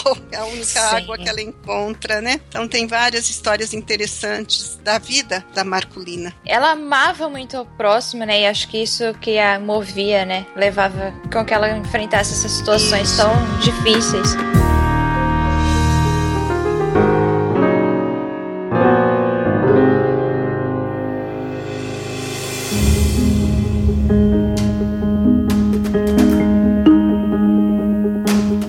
Mas o que eu acho interessante, o que eu também acho interessante destacar, é que ela trabalhou como professora, trabalhou como parteira, trabalhou como enfermeira. Ou seja, Deus usa, né, as habilidades, o conhecimento que a pessoa adquire, né? Sim, sim. Assim como usou Paulo, né? Paulo foi usado de uma É. maneira totalmente diferente porque ele era um homem culto. É, é. Né? E mesmo Lucas, né? A gente tem Lucas, a gente tem Atos, né? Porque Lucas era um homem culto. Então, eu acho interessante que elas eram novas, são mulheres novas, mas muito capacitadas e elas usaram esse conhecimento, entre aspas, secular, né? É. Pra obra, é, É. pra ganhar pessoas, né? Pra servir o próximo. Isso. É, é interessante aquela história do homem que quase perde o pé, ela encontra um homem caído no Uhum. mato, né? Tinha que fazer uma amputação, fugiu do hospital e ela encontra ele caído, com um mau cheiro que ela não tinha nem coragem de, de se aproximar. E ela vai Aham. Lá, cuida dele, usa todos os recursos que estavam ao alcance dela, sem dúvida não eram muitos, Uhum. e, e ela diz: pela graça de Deus pude dar-lhe alta, limpo, feliz, tendo ouvido de Cristo. O pé perdeu um ou dois dedos. Então, a gente vai ver essa disposição de servir, né? E lá, até hoje, né, o pessoal fala: ah, dona Marculina, tem um que diz assim: ah, eu vou, eu estou morrendo, eu vou encontrar com Jesus e com dona Marculina. Foi Uhum. dona Marculina quem me evangelizou. Então, uma vida que, nossa, deixou muito, muito, muitos frutos. Ela serviu então ali naquele sertão de Goiás, né? Entre Goiás É, e Maranhão. é, ela, ela, fo- ela morreu, já estava em Tocantinópolis, né? Hum. Uma cidade nova que é construída ali à margem do rio Tocantins, no estado de Goiás, né? E constrói ali uma casinha depois que ela se aposenta. Mas e eu assim, não sei se ficou bem enfatizado, mas ela era solteira. era solteira. E era morreu solteira, solteira. e né? permaneceu solteira. A gente vê que as, essas que ficam mais tempo até, né? Como nós temos também a Beatriz, a Beatriz Silva também ficou 60 anos lá também no campo missionário, né? Também era solteira. Mas uma coisa que eu acho interessante, até me inspirou a escrever um, um poeminha aqui, uma estrofezinha. Quão formosos foram esses benditos pés que levaram o evangelho ao abrasante e árido sertão, mesmo inchados, doídos, judiados, prosseguiram sem parar para anunciar em Cristo a salvação. É. Porque assim como a Noêmia, que tinha saúde frágil, ela sofria constantemente de dores nos pés. Uhum. Por isso que eu falo as desculpas esfarrapadas que a gente dá para não fazer É. a obra de Deus, É. né? E lá ela tinha toda a desculpa, né? Até a orientadora dela fala: "Como é que você vai para a obra se você não consegue nem caminhar algumas horas por causa da dor nos pés? Aham. Eu sei que Deus está me enviando e eu sei que Deus vai cuidar dos meus pés, né? É, Deus E proverá. Deus proverá. E ela chega lá, a primeira carta que ela escreve, ela diz: Eu sinto não poder andar a pé muitas léguas. Ela não conseguia. E ela vai, e vai caminhando, e vai andando, e vai andando, né? Depois, no final da vida, como quem diz, agora ela podia se dedicar aos pés, né? Ela já fica com problemas mesmo, e Aham. aí ela já tá aposentada. aí ela É. aposenta os pés. É, pois é. Uma frase dela que eu marquei aqui, ela diz: Não tive filhos, mas graças a Deus fui chamada de minha mãe por aqueles doentes de Marabá. E lá eu tinha aqueles leprosos. Tem E o trabalho dela foi tão importante, né, que aqui no livro diz que em 1968 a Câmara Municipal de Goiânia homenageou Marcolina com um diploma de honra ao mérito por seus 37 anos de serviço ao povo de Goiás com o melhor dos seus talentos. É, é interessante, né, a gente ver que no culto fúnebre dela tinha prefeito, vice-prefeito, ex-prefeitos, vereadores, secretário executivo da Junta de Missões, presidente da convenção do Tocantins. Uhum. Então, realmente fez diferença. Porque ela serviu não só em Goiás, Maranhão, mas também, né, no Tocantins. Ela, Exatamente. depois que o trabalho estava firmado, né, naquele sertão É. de Goiás e, e Maranhão, ela, ela foi pro Tocantins. Tipo, é como quem percebe que, não, aqui já não tenho mais o que fazer, vou procurar o que fazer. Exatamente, Ela exatamente. foi pra outro lugar. Chegou substituta lá para a escola, né, para a direção da escola. Aí ela pôde fazer mais coisas, né? É que nós temos que fazer mesmo, Pessoas incansáveis. incansáveis. E se alguém quiser ver o reconhecimento dela pelo governo, é só conferir a lei número 263 de 77. A Ruth foi bem detalhista aqui, em que ela foi reconhecida pelos seus serviços, né? Pelos serviços prestados à sociedade. Elas querem esperança. E você quer o quê?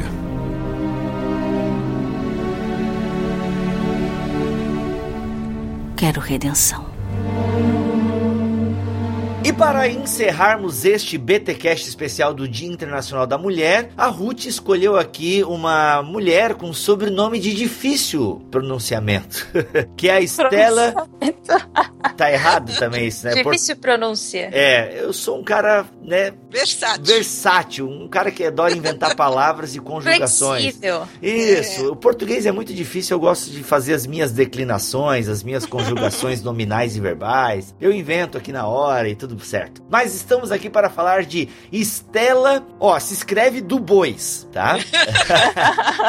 Mas ela não era uma vaqueira, uma amazonas, não era nada disso. Ela era Estela de Bois. Cadê o Melhoranza nessa hora, hein? Essa hora, cadê o Melhoranza? O nosso francês aqui. Mas é, vamos colocar aqui como de Bois, ou Estela Câmara, para ficar mais fácil. Quem é essa mulher? Por que, que ela está no seu livro? E qual é a marca dela para o nosso cristianismo? Segundo a prima dela, Ilma Câmara Barcelos, ela foi uma serva escolhida por Deus desde antes da fundação do mundo para nosso Senhor Jesus Cristo, especialmente para nossa época. A sua vida, desde a mais tenra idade, foi de completa dedicação ao nosso Senhor Jesus Cristo, a quem ela sempre se referia como amado mestre. Seu amor a ele devotado era completamente apaixonado. Que rica vida terrena foi a dela, cheia do Espírito Santo. Mesmo antes do seu nascimento, o pai já havia separado para o serviço sagrado, especialmente na parte de louvores e adoração. Estela, uma mulher múltipla, educadora, musicista, poetisa, muita obra ela produziu, traduziu livros, era uma mulher muito culta, estudou no Recife, Uhum. desde nova já sabia falar inglês. Aham. Outra pernambucana. Outra pernambucana como eu. E ela foi realmente uma pessoa muito talentosa. Ela é uma né? artista, né? artista. Nós, so- nós vimos sobre educadoras, É. uma, uma enfermeira, agora nós, nós estamos numa artista. É uma mulher bem É. completa. Eu fiz aqui a, a listagem, assim, das coisas que ela é, o É. perfil, né? E é muita coisa, gente. É musicista, compositora, escritora, é dramaturga, poetisa, professora. Ela era especializada em canto, ela era formada em ciências contábeis, estudou inglês e francês, foi datilógrafa, tradutora. Meu, ela não teve nove filhos, né? ela teve. ah, Três, três. né? Não, já é, pô, é, é coisa. Porque um, olha, a gente tem uma aqui em casa, uma, né? Meu Deus! Como é que tinha nove e ainda com três e ainda tudo isso? Jesus. Eu não terminei a lista, o Bibo me interrompeu. Meu Deus, sério? Já me humilhou, para. Ela foi historiadora autodidata, maestrina e pesquisadora do folclore nordestino. Pronto. É, Só isso. quando a gente pega um personagem tão rico assim, o que que vai, você vai focar mais? É. Eu dou aquele panorama, eu digo que eu escrevo resumos biográficos. Aquele panorama, mas gente, o que eu senti e depois comprovei conversando com pessoas que a conheceram foi a espiritualidade. Foi a espiritualidade. Estar com ela, orar com ela, era chegar perto de Deus, realmente.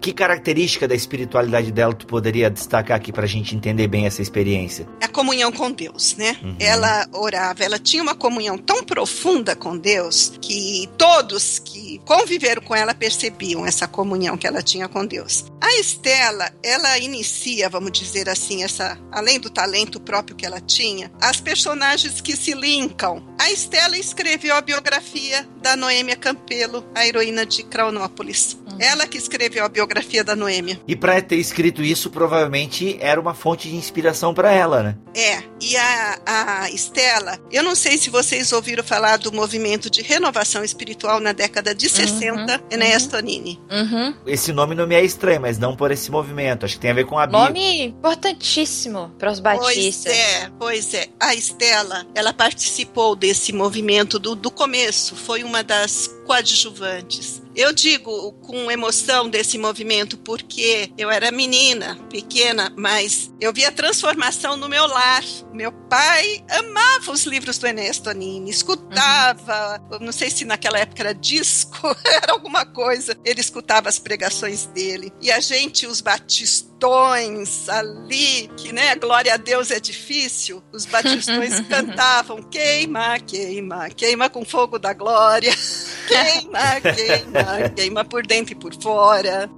Então, foi uma época de muita busca de comunhão com Deus. E a Estela, ela traduziu os livros deste Da Rosalie, né? né? Da Rosalia Plebe, também escritora poetisa maravilhosa. Eu recitava poesias dela, né, quando adolescente. E ela, então, ela estava engajada nesse movimento de renovação espiritual. E ela era uma pessoa muito espiritual mesmo. A gente pode falar do colégio. Ela virou nome de distrito, né? Na Então, Bahia. Na Bahia tem um município chamado Estela de Boá. Lá ela virou nome de tão importante, né? Que ela foi como diretora do colégio, como né, pesquisadora até do folclore de lá, Uhum. né? Então foi Só para criado. deixar o pessoal mais é, informado é que ela foi com o esposo, né, para Jaguaquara na Bahia. Eles Isso. foram servir como missionários lá, né? O É. Carlos, né, o esposo dela. E Carlos, lá eles ficaram dirigindo o Colégio Taylor Egídio, né? Aham. Só que assim, ele era diretor, mas muito mais nominalmente, porque ele tinha o trabalho de evangelismo. Então quem dirigia mesmo era ela. É, ela, ela vai como esposa, né, de pastor, de Uhum. diretor de colégio, né? Mas lá ela totalmente engajada. Esse colégio Taylor Egídio é o mais antigo colégio batista do Brasil. Ele foi fundado em 1898 na cidade de Salvador pelo missionário, um dos missionários pioneiros, que é o Zacarias Taylor, e pelo coronel Egídio. Por isso que é Colégio Taylor Egídio. E aí ele é transferido, né, lá para Bahia, e ela tem toda uma função de professora, competentíssima, né? Organizava as atividades, corais, belíssimos corais, peças teatrais e tudo mais. E é interessante que esse foco sobre o envolvimento dela com o movimento de renovação é que Uhum. o marido dela não era, né? Não, Ele não era defensor do movimento, ele era um batista mais tradicional. É. E ela discordava dele. E o filho dela fala, né, como seria proveitoso que os debates que eles tinham em casa, as conversas que eles tinham em casa, tivessem sido gravados. Pô, vira aí podcast aí, ó. Ia ser um podcast maravilhoso, hein? e eles viveram tão bem, né, como casal diferentes, mais unidos, né? Porque realmente são extremos, muito, né? Ela é bem mais espiritual, tal, e ele mais prático, mais racional, né? Mas se deram bem, graças a Deus, né? É. Eu vou até ler o trecho em que o filho dela, o René, fala é. sobre isso. Ele diz assim: os seus sermões, os sermões do pai, né? Eram uhum. sempre cuidadosamente elaborados, frutos de horas de leitura, de prolongados estudos teológicos, feitos muitas vezes em parceria com a sua companheira Estela Câmara do Bois, minha mãe, que o ajudava nas pesquisas e que ficava permanentemente alerta para anotar no que lia e escutava subsídios para ilustrações, teses controvertidas que mereciam meditações mais profundas e estudos apurados. Mais de meio século de parceria. Tinham divergências teológicas. Ele, mais conservador, mantinha-se na linha tradicional da teologia evangélica batista. Ela, mais revolucionária, defendia a doutrina da renovação espiritual. Nesse campo tiveram discussões, algumas das quais tive a oportunidade de presenciar. Lamentavelmente, esses debates não foram feitos em público e não foram gravados. Os evangélicos, sobretudo as novas gerações, teriam muito a lucrar se pudessem hoje se aprofundar nos temas do pensar e do sentir de Carlos e Estela Dubois. Elas querem esperança.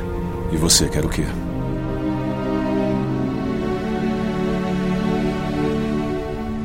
Quero redenção.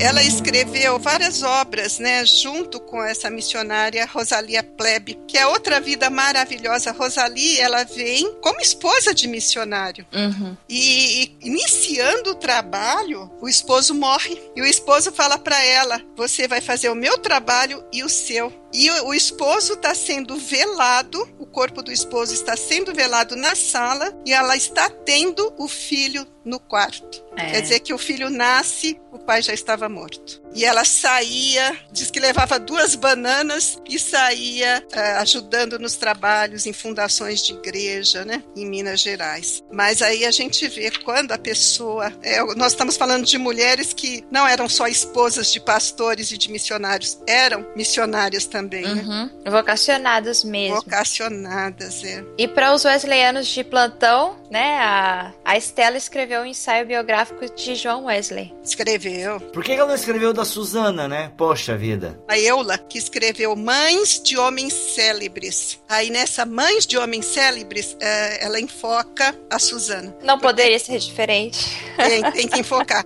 Eu tô com o livrinho dela sobre o Wesley, né? Para me ajudar aqui na pesquisa que eu tô fazendo da Suzana Wesley. Mas ela realmente era talentosa mesmo. Escritora, professora, musicista, compositora. E compor, gente, não é compor ah, veio na minha uma letra, não, era compor o que ela recebia de Deus, porque a comunhão que ela tinha com Deus a fazia querer enfatizar salvação por fé, só Jesus Cristo. Então ela compunha coisas profundamente espirituais. Ela diz que madrugava, né? Imagina tanta coisa. Ela separava tempo para ler, meditar, traduzir, compor, escrever louvores ao, ao Criador. De repente murmurava alguma música, sentava-se ao piano e compunha ao mesmo tempo letra e música. Não é para para muitos não, viu? É. é. No livro você menciona, né, que em 1973, né, que era que foi 14 anos antes da morte dela, é. ela já tinha produzido 29 peças folclóricas, 43 peças patrióticas, líricas sociais, 34 hinos sacros, 38 corinhos e 24 poemas cantados. É, aí a gente tem que fazer resumo, né, de uma vida é. dessa, né? Não, a mulher produziu muito, tinha muitos talentos é. mesmo. Como o biógrafo do marido dela disse, o brilho do marido, porque ele também era um homem muito capacitado,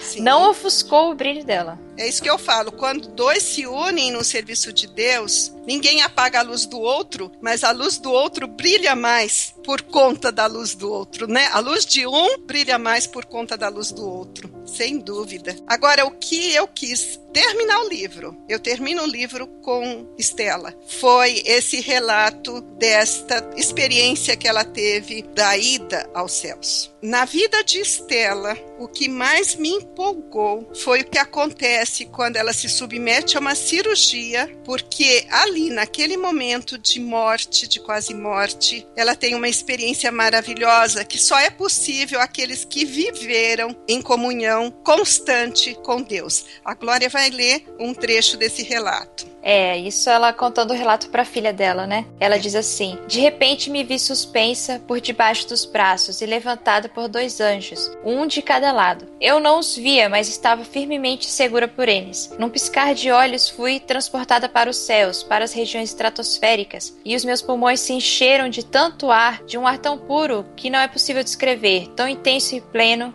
que era o meu respirar. E então eu vi que era tudo verdade. Tudo o que está escrito é verdade. Todas as promessas do Pai são verdadeiras. Os céus existem realmente eu vi a Cidade Santa. E fui com os dois anjos, eles me conduzindo de uma forma segura e precisa. Meus pés se moviam, mas eu não podia vê-los. Ao mesmo tempo eu tinha a sensação de que voava. A velocidade era descomunal, o clima era excelente delicioso. A atmosfera levíssima e o brilho, a luz, as cores, oh, as coisas eram lindas. Eram cores especiais, não avistadas dentre as do arco-íris e os anjos me conduzindo, porém eu não podia vê-los, apenas senti-los, até que cheguei à Cidade Santa. Sim, toda ela esplendorosa e luminosa em simples palavras. É como está descrito em algumas partes da Bíblia para o nosso pequeno entendimento, mas muito mais impressionante do que qualquer um de nós poderia relatar. Toda de pedras preciosas, esplêndida, grandiosa, reluzente, não há palavras que possam descrevê-la. Durante o percurso a minha alegria era imensa, meu espírito exultava e em júbilo meu coração gritava: Vou ver o meu Senhor. Quando toquei o meu pé no patamar, no pórtico de entrada que levava ao interior da Cidade Santa, escada feita das mais maravilhosas pérolas, o meu Senhor me disse: Minha serva, volta, pois não é chegado o teu momento. O teu companheiro ainda precisa de ti. Vi-me então sendo trazida de volta à terra. Mas eu não queria voltar. Meu espírito ansiava o alto. Suspendendo a cabeça, foi difícil retornar ao corpo físico. Eu chorava, ó terra de dores e calamidades. Eu havia experimentado as elevadas paragens celestiais. E ao voltar, vi em espírito meu filho René em prantos, debruçado sobre o meu corpo na mesa cirúrgica. Vi o meu esposo do Boá com um amigo, Padre Palmeiras, na varanda do hospital em espírito de oração. E foi-me mostrado do Boá em desespero futuro, clamando: Meu Deus, a Estela não, não ainda, eu não estou preparado. É, muito maravilhoso, né? É interessante que quando ela relata isso para a filha, a filha pergunta: Mãe, mas você não se sentiu sem fôlego? Ela responde: A respiração tornou-se tão ampla como se eu tivesse dez pulmões.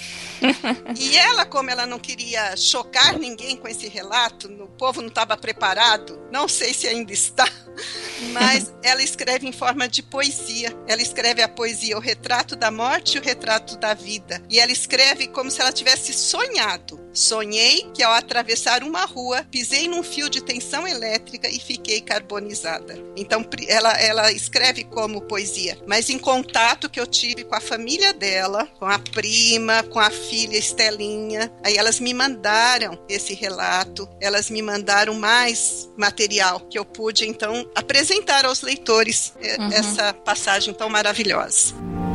Elas querem esperança. E você quer o quê?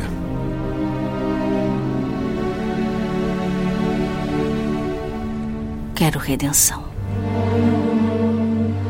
Essa é uma das vantagens desse livro, né, especificamente. A gente, no outro programa, a gente falou sobre a, a Margarida, uhum. mas aqui, como a gente tá falando de brasileiras e de um é. tempo relativamente próximo, então uhum. a gente pode se identificar, né, de alguma forma. Como você falou que teve contato direto com pessoas, né, que, que as conheciam e pôde Exatamente. produzir um material bem de primeira mão, assim. É. Então isso é interessante porque nos aproxima, não é uma realidade tão distante, né, como Exatamente. Idade Média e tal não, é um Brasil quase nosso, né? Não é o nosso, mas é, quase nosso. Esse livro quase não foi publicado, né? Foi difícil a publicação e eu conversando com a presidente da editora, eu dizia, eu acredito que esse vai ter mais resposta, mais retorno do que os outros, porque os outros está falando de Europa, de uhum. reforma, uhum. de Inquisição. Esse fala do nosso Cultura povo, diferente, né? É, do nosso imperador, de Dom Pedro II, Sim. da escravidão. E gente, foi publicado e ele ganhou o prêmio Areté, né, de 2015, categoria História história da igreja, Uhum. ele foi premiado. Então foi um retorno para mim assim compensador, né? Uma confirmação, né? Uma confirmação que realmente nós precisamos da história, nós precisamos do passado para nos incentivar a viver hoje. Olhando para o futuro, olhando para os céus, contemplando essa cidade santa maravilhosa, inspirados pelo passado e vivendo o presente com temor Sim. e segundo a vontade de Deus. Sim. Até Hebreus, né, com aquele rol dos, us. Dos heróis da fé, é um olhar para o passado, mas para incentivar mesmo a caminhada, continuar caminhando, né, rumo ao É. futuro. Sim, Hebreus 12 vai deixar isso bem claro, né? E tendo essa grande nuvem de testemunhas, sigamos. Sim, sim, para o alvo. É, o importante, é- a, a série Gigantes, ela nasceu com esse propósito, né? De nós trazermos, né? No caso, que a gente começou trazendo homens, né? É, trazendo essas pessoas que de alguma forma contribuíram para o avanço do cristianismo, para a elucidação das pessoas, para, para que elas conhecessem mais a Deus, conhecessem mais a Deus tanto através da sua história, através das experiências que elas tiveram, como também através da sua teologia, né? Hoje em dia a gente vê muitas pessoas valorizando só as experiências com Deus. Ok, nós temos experiências fantásticas, como a gente acabou de ver agora, mas a gente tem aquelas pessoas que talvez não tiveram uma experiência mística como a Estela teve, mas tiveram uma experiência ali também da praxis cristã, dedicando a sua vida, perdendo a vida no campo missionário, como a gente pôde ouvir. Vendo. Jesus não assim numa, numa, numa experiência, mas Jesus no outro, né? Isso, justamente. Então, a, a, a ideia da série Gigantes é justamente nós despertarmos em nós mesmos, nós que estamos aqui gravando. Com certeza, Ruth, quando tu escreveu esse livro, tu pesquisou essas histórias, tu foi impactada deve ter tido uma mudança, né, no teu cristianismo. Nós quando lemos e ouvimos essa história, também somos motivados a, caramba, eu eu posso, né? Porque eu ouvi a história de um miserável pecador como eu, né? A gente fala dessas pessoas de não tá colocando elas num pedestal, né, gente, né, e aquela e aquele canto gregoriano no fundo, não é isso. Uhum. Não, nós estamos falando de professoras, de enfermeiras, né? É. De pessoas que trabalham, que foram, tiveram profissões que a gente tem, contabilistas, né? E elas tiveram essa experiência, assim, digamos, com Deus, ou essa maior comunhão com Deus, dentro da prática cristã. Não é dissociado, né? Sim. Desassociado, é dentro. Elas estão trabalhando, elas estão se doando, elas estão se entregando, estão em comunhão, em comunhão, em comunhão com Deus, né? Porque você ora, ora, ora, não até para não tanto para que Deus ouça a sua oração, mas que você ouça a voz de Deus, né? E era o que acontecia com Estela. A comunhão que ela tinha com Deus a fazia ouvir a voz de Deus e a fez também até que Deus a queria para si. Eu brinco muito aqui em casa, eu falo com meu esposo: olha, a hora que Deus me levar, nada de me segurar. A Ruth não. A Ruth sim, ela está preparada, ela está pronta. Deixa eu estar nos céus, né? Como diz Paulo, né? É muito melhor estar com meu Senhor. Enquanto a gente pode trabalhar e fazer para o reino de Deus, amém. Uhum. Mas a hora também que ele nos chamar, amém, né? Aham. Vamos também a encontrar com ele. E uma coisa que eu até espero que um dia a gente adentre mais nesse assunto sobre santidade, né? Uhum. Aqui no Potok, que essas mulheres foram mulheres separadas, né? Elas se, elas se santificaram. é, não é só aquela santificação passiva, né? De deixa de fazer isso, não faz aquilo, não vai ali, não, né? Uhum. mas de santificação de serviço, né? De fazer alguma coisa. E a gente tem uma ideia errada de que, ah, o dia em que você for santo, Deus tira você da terra. Não. O dia em que você for santo é o dia em que Deus vai te usar. É, Mesmo, exatamente. né? Deus É. não quer que ter uma nação de santos, uma- um povo separado, para levar eles para o céu, né? Mas Uhum. para que eles sejam instrumentos, né, de transformação. Quando a gente for santo é quando a gente vai ser mais usado, né? Não é É. quando a gente vai ser levado. Exatamente, é isso mesmo, Glória. E essas mulheres são exemplos disso, né? A capa do livro, a chamada, né, diz disso, que cada personagem vai deixar a inspiração por sua trajetória de fé e desprendimento, né? Enfrentando morte de filho, esposo, convivendo com epidemia, inundação, sofrendo com graves doenças, mas não perderam o ânimo. Uhum. Então, continuar a evangelizar. É isso que eu quis, eu pretendi deixar com este livro.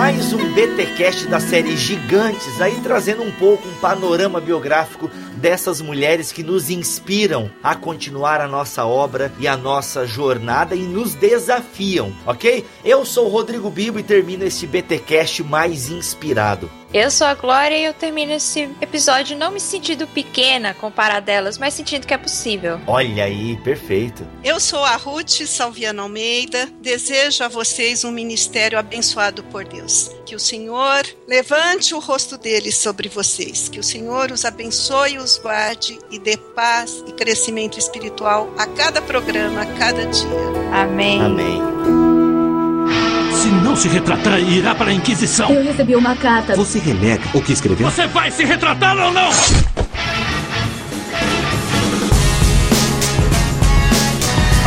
Crente, começa mais um Concílios e Guilhotinas aqui no BTcast. Olha só, rapidão. Ah, você deve estar se perguntando: Poxa, e-mail de volta? Não é normalmente entre um episódio e outro? Bom, é que na verdade o próximo episódio, o 143, talvez seja um episódio gigante. Talvez até seja dividido em dois episódios, porque ó, o tema vai ser mamilônico, como diria o Bibo. Então a gente está adiantando uma leitura de e-mails, beleza? Porque no próximo não teremos leitura de e-mail. E depois desse podcast sensacional com a Glória e com o Bibo e com a Ruth Salviano aí sobre essas gigantes brasileiras aí, mulheres de Deus, Vamos aí para o nosso primeiro e-mail de hoje, é do Franco Júnior. Ele diz assim: Outro dia eu ouvi vocês perguntarem se algum pastor ouve o Bibotal, que a resposta é sim, eu sou pastor pentecostal e devido minha atividade profissional, analista de sistemas, muitas pessoas cobram que tem um blog, mas o tempo não deixa eu escrever e por isso acabo indicando outros que considero que tenha relevância. E o seu blog, o bibotalk.com, está sempre sendo indicado por mim. Embora quando ocorram as hemorragias nasais eu tenha que socorrer, como foi o caso de um irmão que ouviu o podcast sobre a alma e um outro que ouviu um sobre línguas. E como eu sou a milenista, aí já quem ouviu o podcast sobre milênio ficou tranquilo. Gostei tanto do posicionamento teológico de vocês que sempre os indico para quem solicita um site cristão. Aqui na igreja, como em quase todas, temos um grupo avançado e um que está iniciando agora os estudos bíblicos, mas que ainda não está familiarizado com as terminologias e a própria literatura teológica. E recentemente eu vi que saiu o livro Apocalipse Agora, que é a transcrição do episódio 34 sobre o milênio, e decidi comprar para presentear um jovem da minha igreja. Então, fica a dica aí, postem os livros que usam como base para cada podcast. Assim vocês me ajudam bastante, pois quando alguém aqui da igreja ouve um episódio complexo, eles correm pedindo uma literatura sobre o assunto. Com a ajuda de vocês, estou fazendo com que alguns adquiram gosto pela literatura teológica. Deus abençoe. Olha aí, Franco, é verdade, cara. A gente fazia mais lá no começo as indicações dos livros que a gente usava. Talvez realmente a gente tenha que voltar a essa prática que a gente fazia, né? Legal, obrigado por ter lembrado, Franco. Um abração, cara. Pra sua igreja também, um abraço de toda a equipe do Bibotalk aí. E outro e-mail aqui é do Rodrigo. Pessoal, o programa de vocês é um máximo e que Deus continue abençoando a vida de todos vocês que diretamente e indiretamente ajudam através desse belo programa. Não sei se aqui é o espaço correto, se não me perdoem, mas vocês um dia poderiam falar, se já não falaram, claro, sobre os salmos imprecatórios, com orações vingativas de justiça e tudo mais, e toda sorte de maldades para os inimigos? Como alinhar com os discursos de Jesus com o evangelho do amor para todos? Um forte abraço. Olha aí, Rodrigo, que baita tema, hein? Já está sim na lista dos nossos temas, a gente não sabe quando é que vamos abordá-lo, mas ó, fica tranquilo que em tempo a gente vai sim se debruçar sobre esse tema aí que é bem, realmente bem cabeludo. E o nosso último e-mail aqui do Luciano Lopes, de Londrina, Paraná. Olá, galera do BTcast, eu acompanho vocês há mais de três anos, mas só agora resolvi mandar o e-mail. Eu os conheci através do irmãos.com. Parabéns pelo excelente trabalho por disponibilizar a boa teologia. Olha aí, irmãos.com, Paulinho de site novo, que beleza! Acessem lá irmãos.com, que tá muito chique o site novo lá do Paulinho. E sobre o programa 137, o Jesus Histórico, sensacional! Ficou na lista em um dos melhores podcasts. Ótima participação do convidado Marcelo Berti, que conduziu o tema de uma forma coerente e esclarecedora. Foi hemorragia nasal na certa. Sem mais, Deus abençoe a família Bibotalk. Valeu, galera. Valeu, muito obrigado. É isso aí, mandem os seus e-mails para nós. Mas vocês sabem que o sangue saindo pelas vias aéreas não fica só na parte escrita, nós também temos aqueles que mandam as suas hemorragias nasais através de áudios. E sendo assim, olha aí o que um dos nossos ouvintes e que também é nosso mantenedor, olha aí, fica a dica. Também veiculamos os áudios aí dos nossos mantenedores, por que não? O Gabriel Litsky, espero ter falado certo. Olha aí o que ele deixou pra gente no seu efeito BTcast. Efeito BTcast.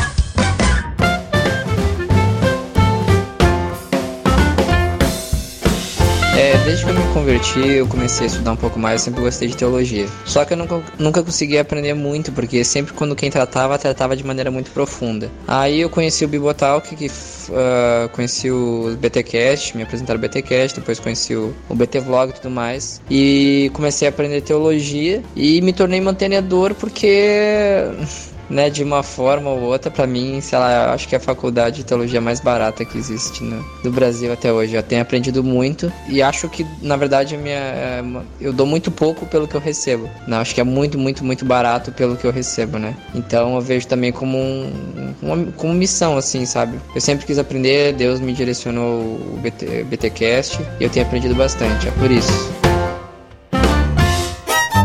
Que maravilha! Olha aí, Gabriel. Muito obrigado aí pelo seu suporte financeiro ao Ministério Bibotalk. E lembre-se que você também pode mandar o seu áudio, o seu efeito BTcast para nós. Você tem aí pelo menos três formas de fazer isso, crente. Uma delas é gravar no seu dispositivo de preferência e mandar para o nosso e-mail. Outra é gravar no seu celular aí e mandar para o nosso número do WhatsApp, que está aqui na postagem desse BTcast, ok? E uma terceira forma é entrar no nosso site, www www.bibotalk.com e lá no botãozinho que está colocado na direita do site, gravar efeito BTcast. Clica ali, lembrando que para qualquer uma dessas alternativas é no máximo 1 minuto e 30 segundos, ok? Com uma qualidade razoável, não vai gravar o efeito BTcast aí na hora do rush, no trânsito, com o vizinho fazendo reforma do lado, que senão não rola, beleza? Mas mandem os seus áudios pra gente que assim que der, assim que possível, nós veiculamos eles aqui na seção dos nossos recadinhos Claro, se você também quiser mandar aí o seu e-mail com críticas, sugestões, contar o seu testemunho, mandar aqui as suas impressões, até para o seu e-mail ser lido aqui no quadro Concílios e Guilhotinas, você pode fazê-lo escrevendo para podcast@bibotalk.com.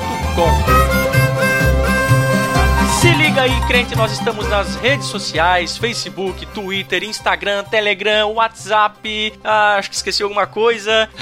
Todos os links você pode conferir aqui na descrição da postagem desse BTcast, ok? Interaja conosco, dá o curtir nas nossas páginas, compartilhem as nossas postagens. E lembre-se que também a equipe inteira e os perfis particulares dos BTcasters estão nas redes sociais também. Você pode nos encontrar lá e interagir conosco da mesma forma. Também vale lembrar que você não pode esquecer do nosso canal no YouTube. Toda sexta-feira aí um videozinho novo. Temos as duas principais atrações, o BT Vlog e o BT Papo. Dá um confere lá, curta o nosso trabalho, dá joinha, dá o teu likezinho lá nos vídeos e compartilhe eles também aí pelas redes sociais, beleza? Manda pra frente todo esse conhecimento que ele não foi feito para ficar parado, tá certo? Muito bem, o que eu tinha para falar eu falei, eu vou ficando por aqui e se Deus quiser e assim permitir, nós voltamos aí no próximo episódio. Valeu, galera, um forte abraço.